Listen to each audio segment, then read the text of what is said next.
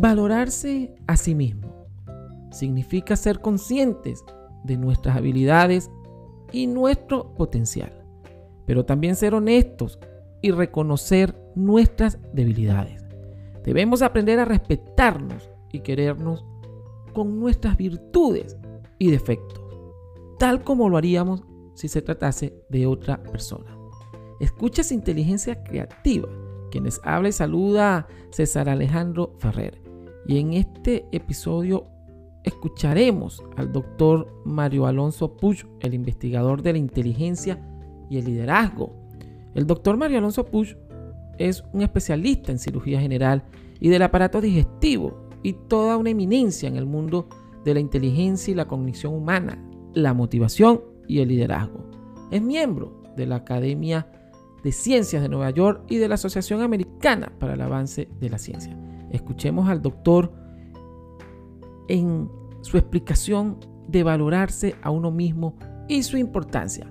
Recuerden suscribirse a las distintas plataformas de donde escuchan inteligencia creativa. Visiten nuestra website y descarguen nuestros ebooks Inteligencia Creativa, el podcast.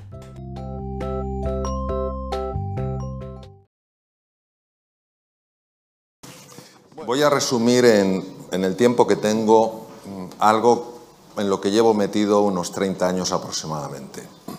Hoy en día el mindfulness es algo que está muy, muy de moda, es algo que, bueno, pues que es muy, muy conocido, sobre todo por los, grandes descubrimientos de la medicina, que exploraremos algunos. Pero es algo verdaderamente eh, antiguo en el sentido de, que, como, como, iremos observando y descubriendo, es es el resultado de una investigación muy profunda hace montones de años que la ciencia médica en los últimos 30 años sencillamente ha mostrado, no ha demostrado su valor, porque ese valor se ha demostrado a lo largo de muchos siglos, ha mostrado por qué se produce ese valor. El doctor Benson fue mi primer maestro y fue el primer científico a nivel mundial que se interesó por el mindfulness. El occidente rechazaba todo lo que es la meditación, el, origen de la palabra mindfulness es del lenguaje pali, pali es el que hablaba Buda, aunque muchos escritos están en sánscrito, su lenguaje coloquial, igual que el de Cristo, era el arameo, el de Buda era el pali. Pali es sati, y sati quiere decir estar en el presente para ver las cosas como realmente son, no como te parece que son, como realmente son. Por ejemplo, esta mesa, ¿verdad que la vemos como sólida? Esta mesa fundamentalmente es hueca, pero yo sé que la percibimos como sólida. ¿Por qué? Porque los átomos, para que os hagáis una idea de lo que es un átomo, un átomo tendría, si hacemos una comparación, un átomo sería un balón de reglamento colocado en el centro de Londres y la corteza, que fundamentalmente es un espacio vacío con algún electrón dando vueltas, sería todo Londres, una ciudad que tiene 50 kilómetros de diámetro. Entonces, es fundamentalmente hueco, pero nuestra percepción lo vemos como sólido. Bien, entonces, el doctor Herbert Benson fue el primero que se interesó porque casi nadie en la ciencia, en el mundo de la ciencia, se interesaba por esto que era budismo, eh, taoísmo, zen, cosa de, bueno, de gente que les, les encanta el incienso, las panderetas, las campanillas, tin, tin, tin, tin, tin, no sé qué, el rasurado de pelo, etcétera, etcétera. Dijo, ¿y si hubiera algo más? Y este hombre, ¿por qué le interesaba saber si había algo más? Porque él estaba muy preocupado con sus enfermos. Él, como cardiólogo muy reconocido en la Universidad de Harvard, se encontraba con el problema de que había muchas personas que tenían hipertensión arterial y que la medicación no era suficiente. De repente se enfadaban con alguien y se disparaba su tensión. Y claro, si te dispara mucho la tensión, ese es el problema que puedes tener. te rompe un vaso sanguíneo, en fin, un infarto, un ictus, lo que sea. Dijo, tiene que haber otro sistema. A ver, ¿qué pasa cuando uno se hace una pregunta e insiste en su pregunta? ¿Qué pensáis que pasa?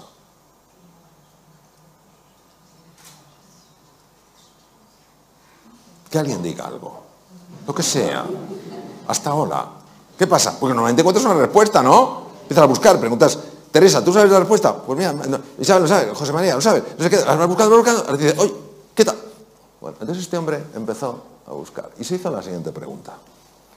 ¿Puede haber algo que no contemple la realidad médica, pero que pueda tener un impacto en la hipertensión arterial?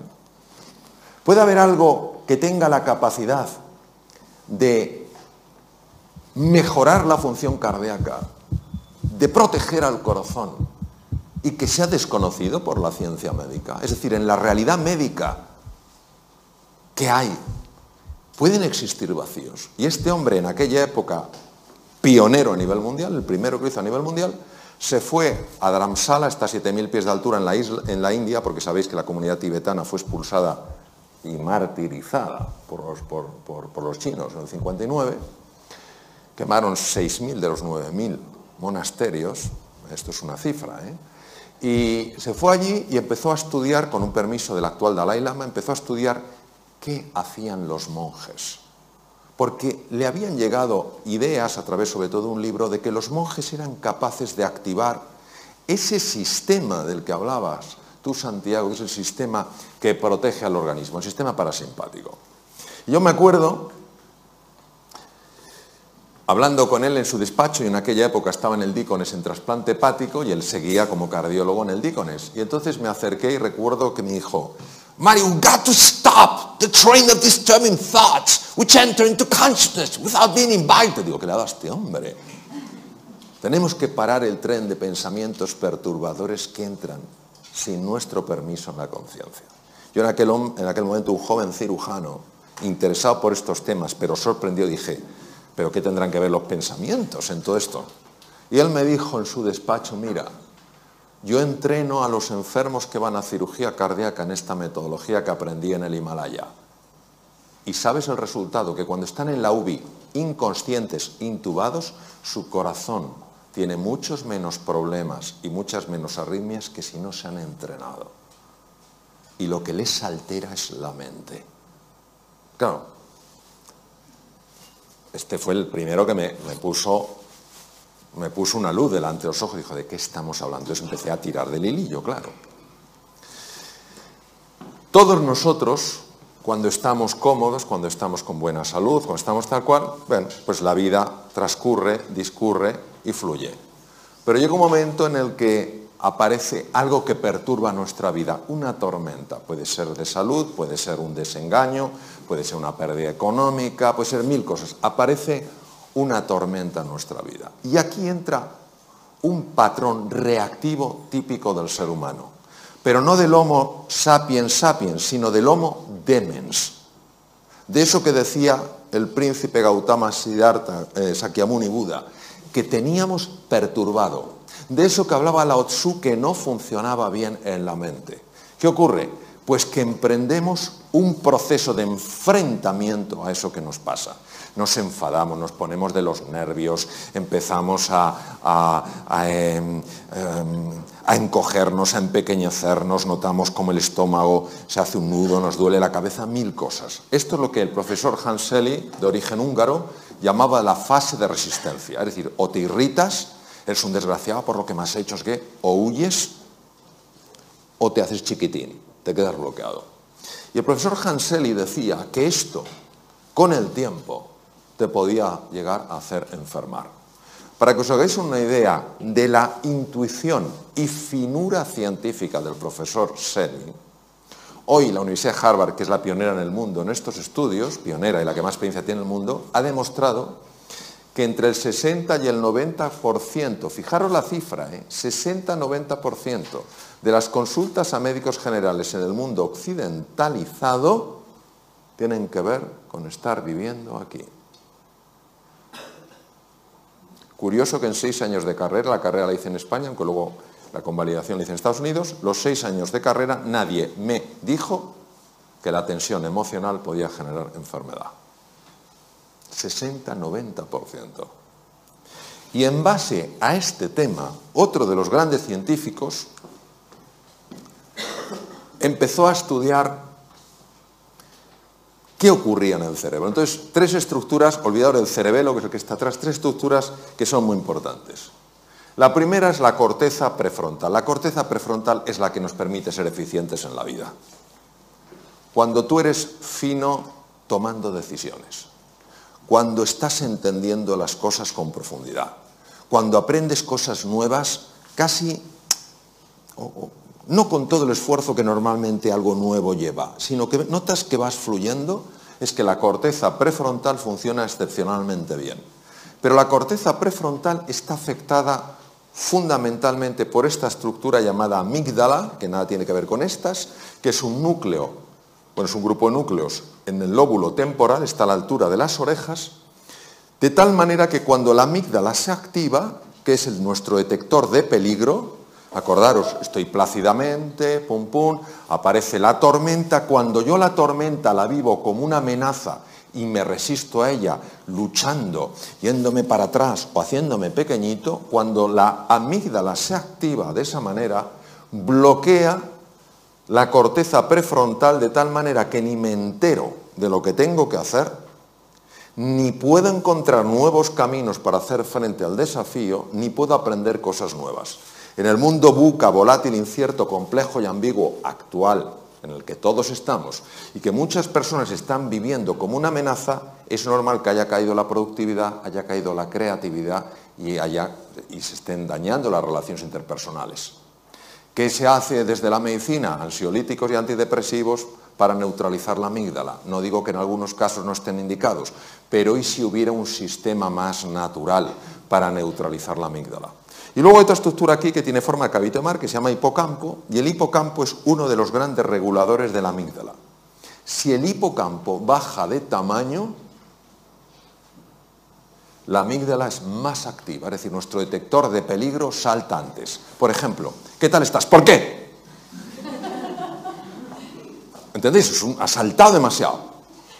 Probablemente porque el hipocampo está pequeño. Os voy a dar una, bueno, dos cosas importantes. El hipocampo aumenta de tamaño con el mindfulness. Esto lo demostró la, la doctora Lazar, que trabaja también en Harvard, en el Hospital General de Massachusetts. El hipocampo aumenta de tamaño con el mindfulness y también con el ejercicio físico.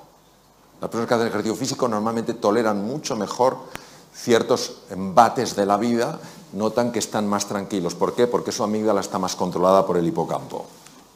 Cuando una persona está súper tensa, súper estresada y no encuentra sus espacios de calma, esos espacios de silencio, baja el tamaño físico del hipocampo porque mueren neuronas y la amígdala se enloquece, entonces se vuelve una persona más reactiva. La belleza del mindfulness actuando sobre el hipocampo, como ha demostrado la doctora eh, eh, Lazar en el más general, es que al engrosar el tamaño, al haber más neuronas, porque aquí sí se forman más neuronas, al haber más conexiones, es más difícil que las tormentas de la vida, que a todos nos sacuden en un momento u otro, de mayor o menor intensidad, te desequilibren, te enajenen, te saquen del eje. ¿Qué es lo que pasa? ¿Qué es lo que descubrieron eh, sobre todo eh, eh, Buda y Lao Tzu? Descubrieron que la mente está enferma y como la mente está enferma, se impone al mundo real. El mundo real es uno, pero yo construyo un mundo mental que se superpone al mundo real y lo bloquea. Os pondré un ejemplo, porque si no esto es un poco raro. Hace 500 años el mundo cómo era, plano o redondo. Alguien que es muy así dice, yo igual. Igual. No, igual. Vamos, ¿quién piensa en, todas las salas que hay. Que levante la mano quien piense que hace 500 años el mundo era plano. Muy bien. Que levante la mano quien piensa que el mundo era redondo. Muy bien. Vamos a ver. Es que todos tenéis razón. El mundo era redondo, siempre lo ha sido.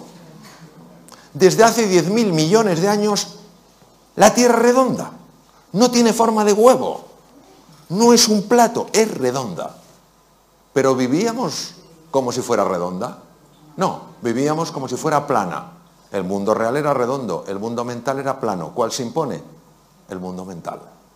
Nadie, nadie, salvo Colón, se atrevió a cruzar aquello que era el límite. Y entonces, el que descubrió que el límite era el comienzo. Eso es exactamente lo que nos pasa. Entonces, en lugar de pensarlo en la tierra plana, imaginaros cuando tú te miras en el espejo y no te gustas. Y dices, es que estás viendo tierra plana. Lo siento, tú eres mucho más que lo que ves. O cuando ves damas a tu marido, dices, vaya tripa. Estás viendo tierra plana. Tu marido es mucho más que eso. O cuando ves a tu mujer y dices, oh, que llevo ya tanto tiempo con ella, estás viendo tierra plana. Hay algo mucho más profundo. O cuando miras al mundo, oh, ah, es que esto es, todo es lo mismo, tierra plana, hay un mundo redondo. La ventaja del mindfulness es que te ayuda a ver lo que no estás viendo. Por eso la definición de sati es estar en el presente para ver las cosas como de verdad son. ¿Cómo son de verdad? Redondas, no planas. Bien. Este es otro de mis maestros, Judson Brewer, que además toca maravillosamente el violín y ha descubierto una cosa fascinante. Ha descubierto que tenemos un sistema que nos tiene atontados a todos. Estamos dormidos sin darnos cuenta y, y todos conocemos el sistema. El sistema se llama DFN, Default Mode Network, y es el que hace que tú puedas conducir sin saber que estás conduciendo. Esto lo conocemos todos, ¿no? Pero dices, ¿sea posible? O sea, estoy pensando en mil cosas y sin embargo, como que el coche va solo, ¿sí? Pues que sepamos que esto aumenta significativamente la posibilidad de tener un accidente. Significativamente. ¿Por qué? Porque ¿dónde no estás? En el presente. ¿Dónde estás?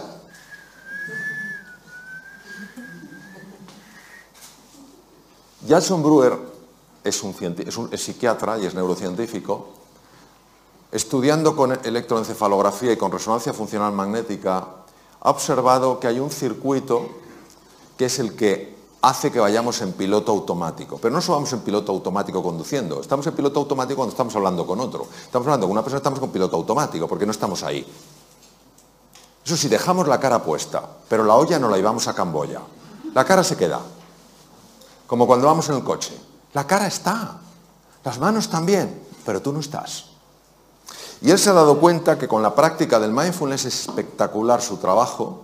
Con la práctica del mindfulness se consigue reducir la intensidad de este circuito y activar otro circuito que es el más importante para ver las cosas como son y para tomar las decisiones que a ti te ayudan para salir adelante, para mejorar tu productividad, para ser más creativo, para ganar más dinero, para ser más cariñoso con los demás. Es sorprendente porque hace 2500 años estos científicos de la mente lo intuyeron, hoy la ciencia lo muestra. Es lo único que hace, no lo descubre, lo muestra. Desvela lo que estaba velado. ¿Qué pasa con el mindfulness? Que en el mindfulness tú al principio te ves aquí, crees que no hay nada especial, crees que no hay nada especial, parece que solo cerrar los ojos, solo cerrar los ojos, y entonces poco a poco conforme vas practicando empiezas a ver cosas que antes no veías, ni siquiera podías predecir desde aquí. Por eso, cuando una persona, le comentaste a Santiago, dice, yo lo que quiero es mejorar mi salud, yo lo que quiero tal cual, está generando una tensión que impide que veas esto. Tú estás andando esto porque quieres conocerte mejor, porque quieres comprenderte más. Y a base de hacer eso, tú vas descubriendo cosas que antes no veías. Otra de las cosas fascinantes que se ha visto con electroencefalografía es que cuando una persona está estresada, los dos lados del cerebro están enfrentados. No se hablan entre sí, no se quieren. El lado izquierdo, lo comentabas tú Santiago, el hemisferio izquierdo es un hemisferio, es el de la conciencia ordinaria, es el que te permite estructurar, hacer categorías, utilizar el lenguaje, es el que te permite manejar el tiempo mental, pasado, presente y futuro. El hemisferio derecho es el que está en contacto fundamentalmente con el cuerpo, es la entrada al inconsciente, es un presente continuo, es una sensación de presente eh, eterno y es donde están los grandes recursos del ser humano. Pero nosotros no podríamos funcionar solo con hemisferio derecho. De hecho, hay una, mujer de Harvard que tuvo una hemorragia en el lado izquierdo, se desbloqueó el lado derecho y ella no quería salir de de esa sensación, porque era tal paz, tal serenidad, tal calma, pero finalmente pidió ayuda como pudo porque ya estaba perdiendo la capacidad de poder ver los números, porque dependen del hemisferio izquierdo, Tardó ocho años en recuperarse de aquella, fue una eh, rotura de una malformación arteriovenosa el hemisferio izquierdo. Escribió un libro conmovedor sobre su experiencia increíble habiendo vivido algo sorprendente. Sin embargo, lo que hemos visto con el mindfulness es que lo que hace no es bloquear el lado izquierdo, si es verdad que activa especialmente el hemisferio derecho, sobre todo los lóbulos, las, lóbulos frontales, pero lo que hemos visto es, lo que, es que favorece el diálogo. Favorece el diálogo. Cuando una persona está muy tensa, fundamentalmente son ondas muy rápidas, son ondas beta, sobre todo el alto beta, que son ondas de más de 30 hercios, es cuando una persona está, pues eso, en situación de, de alarma, tal cual. Conforme tú vas sosegándote, cuando vas tranquilizándote, las ondas se van enlenteciendo, se van convirtiendo en ondas, alfa mucho más propias del hemisferio derecho, que empiezan también a envolver al hemisferio izquierdo.